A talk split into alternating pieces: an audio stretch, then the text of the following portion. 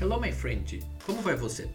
Aqui quem fala é Victor, professor de inglês, fundador da Milestone, especialista em tecnologias educacionais e mais um monte de coisa. Para pra pensar, o que você e o Bill Gates têm em comum?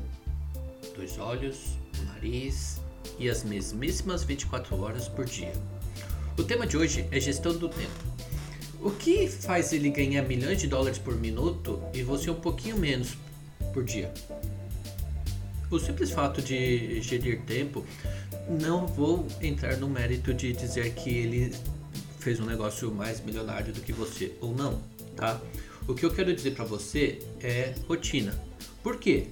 Ele, vocês dois acordam, vocês dois tomam café, vocês têm os seus afazeres e as pessoas que me conhecem um pouquinho mais sabem que eu faço um monte de coisa. Sou mentor de Startup Weekends, Hackathons, Startup Grind, sou parceiro do Google Business Group aqui de Florianópolis, sou, faço parte do grupo de educadores do Google, pedagogias em pares e muito mais. É, o que acontece também, pessoal, é que antes do Covid, essa situação que a gente está vivendo agora em 2020, eu ainda me dividia em assistir disciplinas isoladas da Universidade Federal de Santa Catarina e participar de pelo menos um evento por semana. Por dois motivos. Um, porque eu gostava de aprender, sempre gostei. E outro, porque eu gostava de conhecer pessoas novas e que ligadas a outros ramos e outras coisas. É, dava aulas para pagar as contas, afinal de contas, a, literalmente. A companhia de energia e de água e os supermercados não aceitam aulas de inglês como forma de pagamento. E olha que eu tentei falar com eles, não deu certo. E as pessoas me perguntavam como é que eu dava conta de fazer tudo isso. Na minha cabeça era simplesmente fácil, era muito simples por um simples motivo: gestão de tempo. Eu sabia gerir o tempo de uma forma que eu acavalava as coisas para fazer mais coisas ao mesmo tempo. Hum? Como assim acavalar? É, juntar coisas em coisas que você podia fazer. Por exemplo, quando eu ia para palestras ou ia para a universidade, eu ligava o celular num tocador de MP3 para tocar um audiolivro ou tocar um podcast sobre um assunto que eu estava querendo estudar precisava saber um pouquinho mais ou ainda estudava áudios de outros idiomas. Ou seja, eu não ficava a, além do que precisava é, fazendo coisa desnecessária. Não colocava numa rádio para escutar as mesmas músicas ou as mesmas piadas ou as mesmas notícias. Eu aproveitava o tempo para fazer uma coisa que eu julgava mais útil. E daí, até eu chegar no lugar, tava para fazer bastante coisa. Ou seja, eu também calculava que o tempo de trânsito estava na minha agenda. Pouca gente faz isso porque as pessoas tentam ver assim: ah, Victor, eu tenho tal negócio tal hora. Tá. E o trânsito para chegar lá? E a preparação para você estar tá lá ou fazer tal coisa?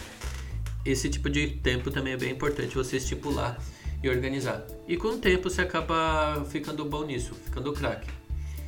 Então, uma outra coisa também que eu fazia era compartilhar minha agenda. Então, todo mundo, amigo ou desconhecido, aluno ou não, tem um link que consegue acessar minha agenda. Isso facilitava pra caramba, porque as pessoas tinham total disponibilidade de escolher qual era o melhor horário delas, qual era o melhor dia para elas conversarem. Ou seja, eu terceirizava uh, o problema de conversar com as pessoas porque quando as pessoas queriam conversar, eu já falava, tá aqui à disposição. É só você me chamar, escolhe o melhor horário, melhor dia, que eu me dou um jeito de resolver para você. Isso me ajudou bastante. Até hoje ajuda bastante. Em poucas palavras, vamos tentar resumir o que eu falei aqui até agora. A agenda é, to, a agenda é o tempo total disponível, menos eventos, menos trânsito, igual a tempo livre para você fazer as coisas que você precisa. Quando eu falo eventos, não entendo que só festinha, away e tal, palestra. Não, tô falando evento, qualquer coisa que você marca dentro da agenda, tá? No sentido amplo da palavra. Quase que aquela palavra de programação. Legal? Outra coisa que é bem legal e me ajuda pra caramba foi começar a usar a técnica do Pomodoro. Agora tenta falarem comigo com esse sotaque italiano, deu fazendo o sinal da coxinha para vocês, né? Esse técnica do Pomodoro ou do reloginho, como você preferir, é o negócio que faz o seguinte: você pega um relógio, pode ser o, o, relógio do celular, pode ser um temporizador, ou até aquele reloginho de cozinha, que parece um tomatinho, por isso que se chama técnica do Pomodoro, e coloca um tempo estipulado para uma tarefa. Por exemplo, blocos de uma hora. Isso daí faz com que você consiga ter o hyperfocus. Calma, não é o hyperspeed da Star Wars, não, tá? Você não vai viajar na velocidade da luz agora. Não, por enquanto não, tá, pessoal? Relaxa. Daqui a pouco eu ensino vocês a viajar na, na velocidade da luz, tá? É tema para outro texto que eu vou escrever depois. Mas é seguinte, eu crio blocos, bloquinhos de uma hora. Então eu ah, faço isso de uma forma prática e rápida para todas as coisas que eu preciso fazer. Por exemplo, tomar banho e cuidados pessoais, uma hora isso inclui o banho propriamente dito e tomar café da manhã. Depois, é, o bloco de uma hora para almoço e descanso. Depois, blocos de horas de aulas, que é de uma hora. Depois desse texto, convertir em vídeo e podcast, uma hora. Ou seja, cada coisinha que eu faço, eu tento fazer em bloquinhos de uma hora. Ou seja, em cerca de 10 horas úteis do meu dia, quando eu falo 10 horas úteis é porque eu estou desconsiderando tempo de descansar, tempo de tomar banho, tempo de comer, tempo de estudar. Eu acabo fazendo bastante coisa. Ou seja, 10 coisas por dia. Olha que legal. Isso ajuda para você também.